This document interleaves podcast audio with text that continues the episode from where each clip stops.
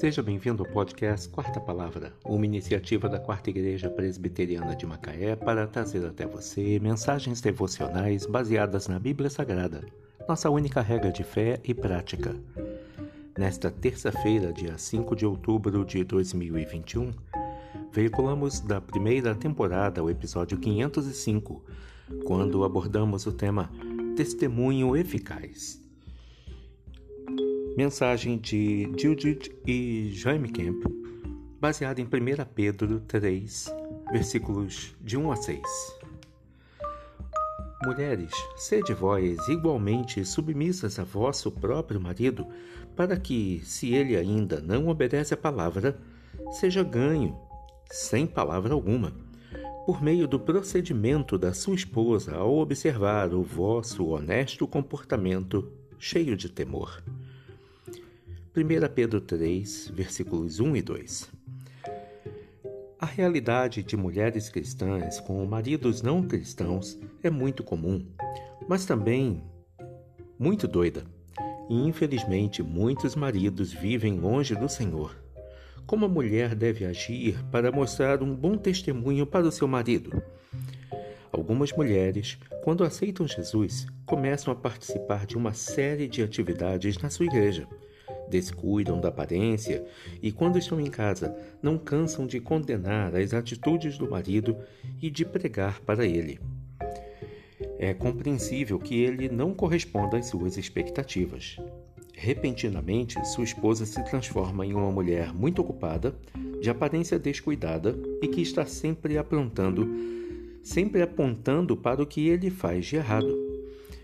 Ele conclui que a igreja só piorou a sua esposa e, diante disso, deduz que ali não deve ser um lugar agradável e questiona os, os ensinamentos que ela recebe, que são transmitidos e se são mesmo ricos e eternos.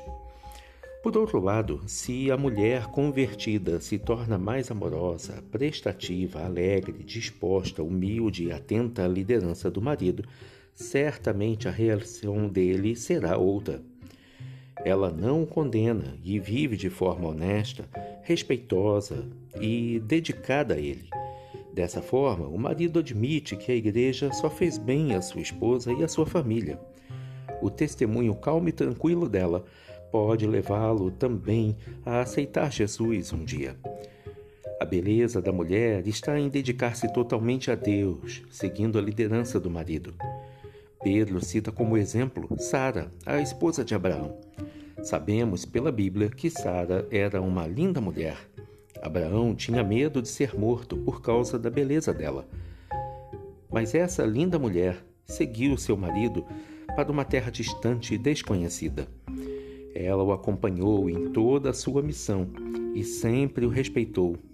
Pedro nos diz como fazia Sara, que obedeceu a Abraão, chamando-lhe Senhor, da qual vós vos tornastes filhas, praticando bem e não temendo perturbação alguma. A partir desse texto, aprendemos que as filhas de Sara seguem a liderança do marido, como vemos no versículo 1. São honestas e respeitosas. No versículo 2, são bonitas por dentro e por fora. Versículos 3 e 4 tem um espírito calmo e delicado. Ainda no versículo 4. São dedicadas a Deus e põem nele a sua esperança. No versículo 5. Praticam o bem e não têm medo de nada. Versículo 6. A prioridade máxima de toda mulher deve ser sempre a sua família. Ela jamais deve deixá-la em segundo plano. É claro que, se o marido é cristão e ama sua esposa, como Cristo amou a igreja, tudo fica mais fácil. Quando ele cumpre o seu papel, a mulher sente-se segura e protegida. Mas, mesmo que a situação seja contrária, isso não é justificativa para que a mulher não cumpra o seu papel de esposa. Nessas condições, um procedimento adequado se torna ainda mais importante e relevante. A esposa que se esforça para cumprir o seu papel encontrará proteção, realização, segurança, harmonia no lar, dará um bom exemplo aos seus filhos e não difamará a palavra de Deus. Acima de tudo, pela fé que tem em Cristo, ela receberá a vida eterna das mãos do Senhor. Mulheres, sede vós igualmente submissas a vosso próprio marido, para que, se ele ainda não obedece à palavra, seja ganho, sem palavra alguma, por meio do procedimento da sua esposa, ao observar o vosso honesto comportamento, cheio de temor. 1 Pedro 3, versículos de 1 a 6.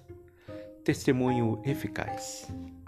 Mensagem do casal Jaime e Judith Camp. Que Deus te abençoe.